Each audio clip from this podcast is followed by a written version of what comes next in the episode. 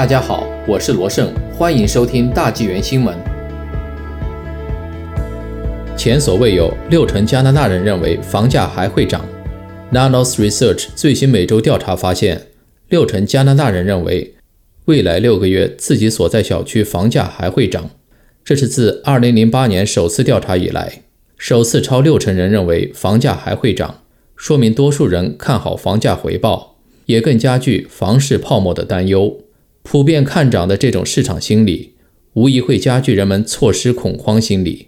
无论是投机者还是投资者，都会担心再不买就晚了，从而进一步推高市场，加剧年轻或低收入家庭买房担负力恶化，进一步推高按揭债务，加剧市场崩溃的风险。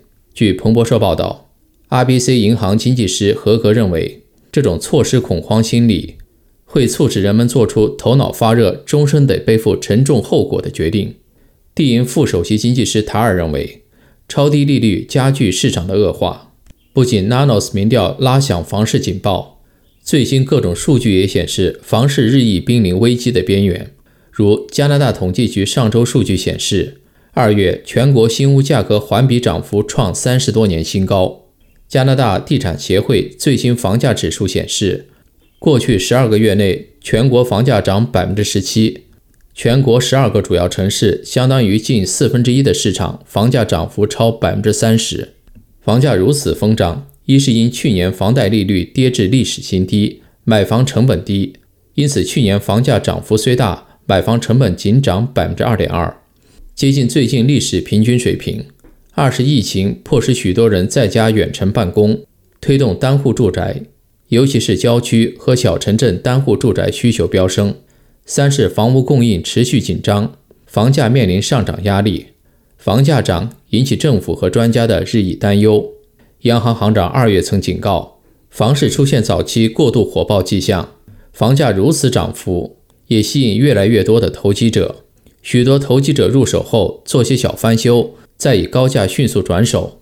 这种情况下。越来越多非常普通的房子也卖出了天价。这种情况下，越来越多人认为房价还会持续涨下去。相比之下，去年五月疫情期间，仅百分之九的人认为房价会涨。令人担忧的是，迄今为止，政府仍无丝毫干预的迹象。疫情还在持续，经济和市场极度不稳定。房市火爆不仅会新增财富，还会增强人们的信心。这种情况下，政府不太愿意干预。此外，自由党政府目前在考虑是否会触发提前大选。专家认为，这种情况下，自由党政府不太可能出于担忧而对房市泼冷水。